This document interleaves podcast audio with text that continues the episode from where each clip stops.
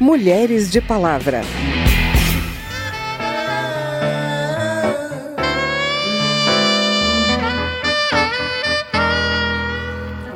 Agora eu vou cantar pros miseráveis que vagam pelo mundo derrotados, pra essas sementes mal plantadas. Desde que pedi para levantar, pedi para a pessoa levantar na, enquanto estava no trabalho online, levanta aí para eu ver se você tá de biquíni. Desde de chefe que levanta o cabelo dela na mesa e dá um beijinho na nuca. Olha que ponto a gente chegou na caixa. Esse projeto foi baseado no caso daquela procuradora que foi violentada no seu ambiente de trabalho e ele passa a admitir, presidente, como prova aquele vídeo, aquela imagem. Vamos pedir piedade, Senhor, piedade, pra essa gente careta, covarde.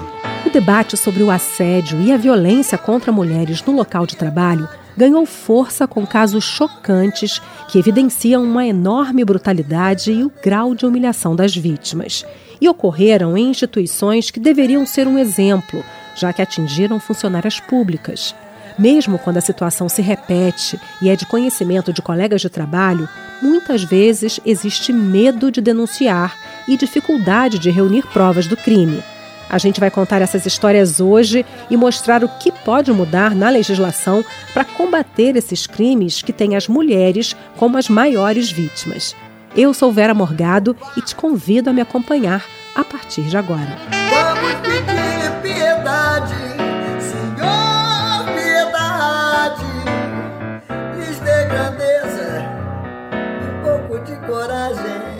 escândalo envolvendo denúncias de assédio moral e sexual num dos bancos públicos mais fortes do país colocou a sociedade cara a cara com um problema que não pode mais ser ignorado. O assédio no ambiente de trabalho contamina o setor privado e o público também.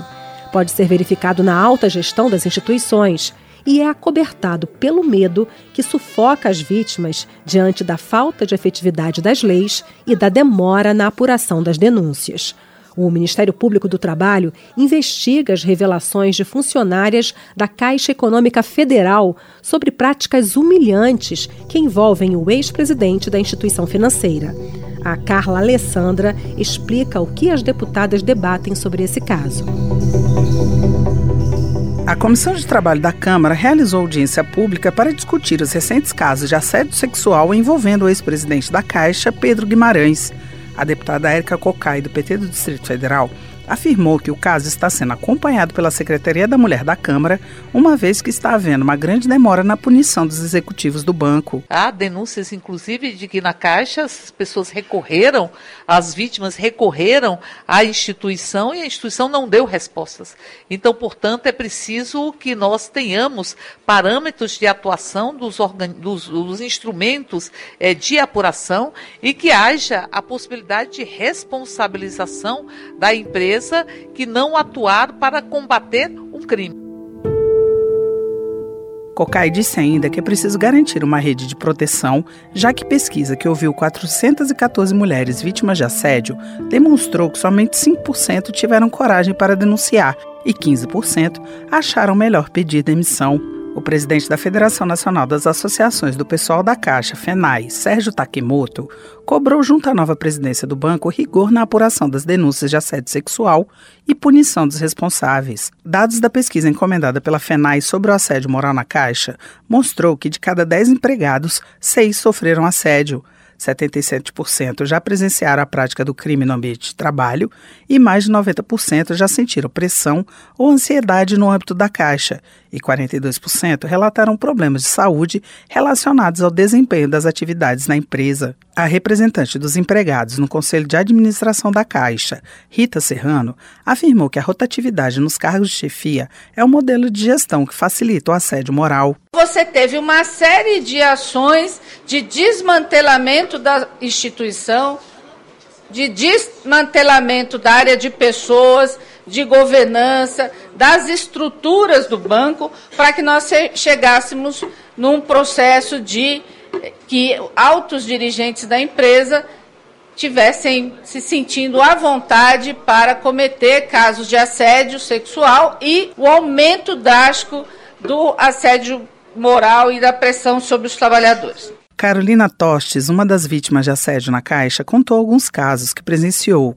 Ela reclamou da demora na apuração dos atos, o que mantém a impunidade dos envolvidos. Desde que pedi para levantar, pedi para a pessoa levantar na, enquanto estava no trabalho online, levanta aí para eu ver se você está de biquíni. Até isso eu ouvi de colegas minhas falando do, do ex-presidente. Desde de chefe que levanta o cabelo dela na mesa e dá um beijinho na nuca. Olha que ponto a gente chegou na caixa. Eu esperei com medo, eu esperei naquela apreensão. Cai, não cai, vai cair. Ai, que bom, vai cair. Quando caiu, aí eu falei, ai, que bom, agora eu posso falar. Da Rádio Câmara de Brasília, Carla Alessandra.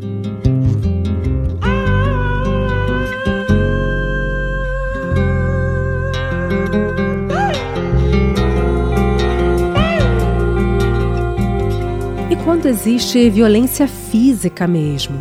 Um dos casos recentes que chocou o país expôs uma situação extrema por meio de um vídeo que registrou o momento exato da agressão. A partir daí, os deputados debatem uma proposta que pode ajudar a reunir provas da violência contra a mulher. O repórter Antônio Vital conta os detalhes desse projeto.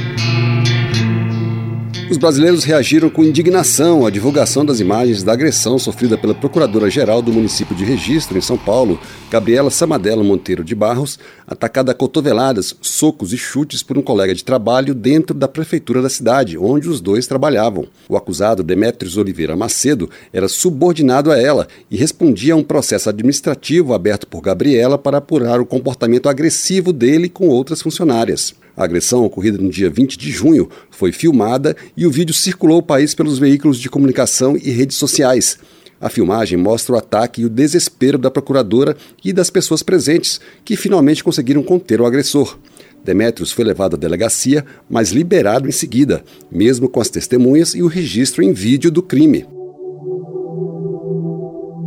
Para prevenir casos como este e garantir punição para os agressores, está pronto para ser votado no plenário da Câmara projeto que permite a prisão em flagrante quando o acusado for filmado ou fotografado cometendo violência contra a mulher. O projeto foi apresentado pelo deputado Samuel Moreira, do PSDB de São Paulo, ex-prefeito de registro, e foi elaborado com base em sugestões feitas pela própria procuradora agredida. Para Samuel Moreira, Gabriela Monteiro de Barros conseguiu transformar uma experiência traumática em ação que pode ajudar a proteger mulheres no ambiente de trabalho. Ela atuou decisivamente na construção deste projeto pela própria experiência que ela teve. Esta não é uma luta só das mulheres, é uma luta de todos os homens também. Além de permitir o flagrante com base nas imagens, o projeto prevê punição com pena de detenção de seis meses a dois anos para autoridades que se negarem a atender a mulher vítima de violência ou deixarem de prender em flagrante o agressor. Também autoriza o juiz a afastar o acusado do exercício do cargo quando o crime for cometido contra a servidora do mesmo órgão ou no mesmo ambiente de trabalho. A proposta ainda obriga o uso da tornozeleira eletrônica pelos condenados em prisão domiciliar. A deputada Soraya Santos, do PL do Rio de Janeiro, considera a proposta um avanço. Esse projeto foi baseado no caso daquela procuradora que foi violentada no seu ambiente de trabalho e ele passa a admitir, presidente, como prova aquele vídeo, aquela imagem. Isso é um grande avanço. Da Rádio Câmara de Brasília, Antônio Vital.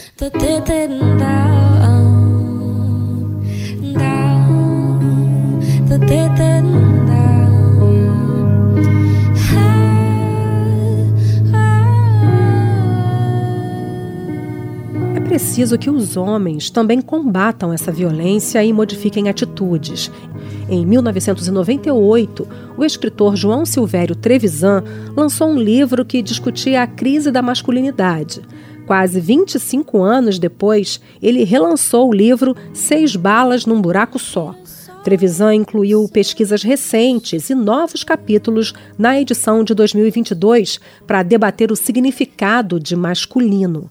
O autor, que é cineasta, ensaísta e ativista da causa LGBTQIA, passeia por questões abordadas pela história, psicanálise, literatura e religião. E falou com o André Amaro sobre o livro dele no programa Trilha das Artes, aqui da Rádio Câmara.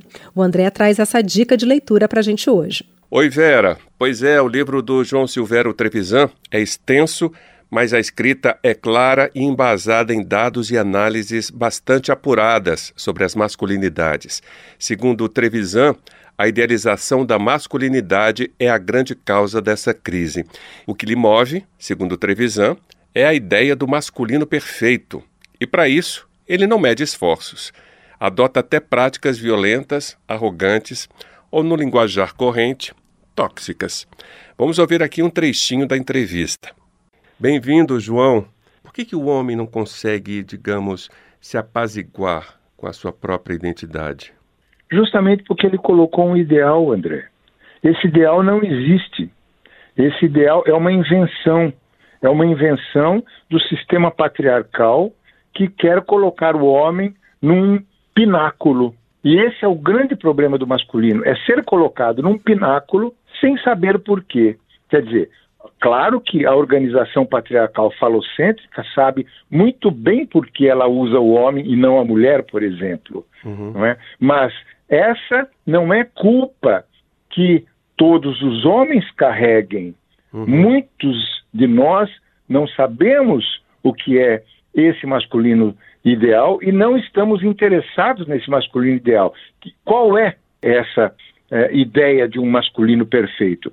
É aquela do macho corajoso, uh, lutador, que não quer ir para o hospital, que dá porrada em todo mundo, que bate na mulher e que não se deixa domar porque ele é invencível, etc, etc. Ou seja, uhum. uma espécie de super-homem. Ok. E quem é a mulher nessa história, Trevisan? Ou seja, nesse mundo idealizado pelo homem? Nesse ideal, não é? nessa utopia fantasiosa, a mulher é aquela que perdeu o seu falo, que perdeu o seu pênis e, portanto, é um personagem de segunda classe. Por que é que tantos homens matam mulheres? Exatamente por isso. Uhum. Porque são consideradas, consciente ou inconscientemente, as mulheres são consideradas seres menores. Não é? São mais frágeis, são, é, é, é, não resistem, é tudo isso na fantasia não é? Do macho tóxico. Uhum. São inseguras, são choronas, e para se diferenciar desse, dessa personagem é, é, castrada, entre aspas, que é o que ele acha, ele pretende se impor como alguém que não tem medo de nada, ou seja, que não é castrado. Uhum. Ocorre que essa fantasia é pavorosamente perigosa, não só para o masculino, mas para todo o gênero humano, porque ela está articulada em cima de uma negação. Na verdade, o masculino está articulado em cima do negacionismo. Portanto, toda vez que vierem com uma conversa negacionista, não é de hoje que isso começou. Uhum. Você cria a sua própria realidade para negar a realidade existente. E a primeira realidade existente é esta: todo homem, enquanto ser humano, é frágil e mortal. Então, isso, simbolicamente, é o papel que cumpre a ideia da castração. Nós uhum. nascemos castrados e castradas, uhum. porque não somos eternos, nós somos imperfeitíssimos, nós somos totalmente é, é, é, voltados para o erro, nós é, aprendemos coisa na vida toda, não, é? não, não somos deuses, estamos longe de sermos deuses. Portanto, buscar o masculino ideal é uma ideia completamente falsa e fora da realidade. E é esse mal entendido que torna o masculino tóxico tão perigoso. Bom, é isso, Vera. Ouvimos aí um pouquinho da conversa que eu tive com o João Silvério Trevisan sobre o seu último livro, Seis Balas num Buraco Só, A Crise do Masculino. É com você. Vamos pedir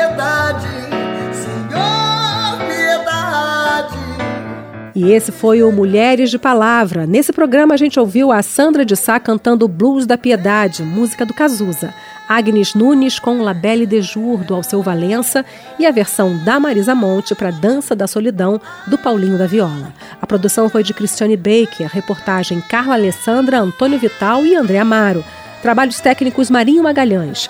Na edição desse programa, eu, Vera Morgado, agradeço a sua audiência. Se você quer sugerir um tema para gente, o e-mail é radio@câmara.leg.br e o WhatsApp é 61 99978 9080. O Mulheres de Palavra é produzido pela Rádio Câmara transmitido pelas rádios parceiras em todo o Brasil, como a Rádio Web Rafarde, da cidade de Rafarde, em São Paulo. Para conferir outras edições do programa, vai lá no site radio.câmara.leg.br ou no seu agregador de podcast preferido. Tchau, até a próxima. Mulheres de Palavra.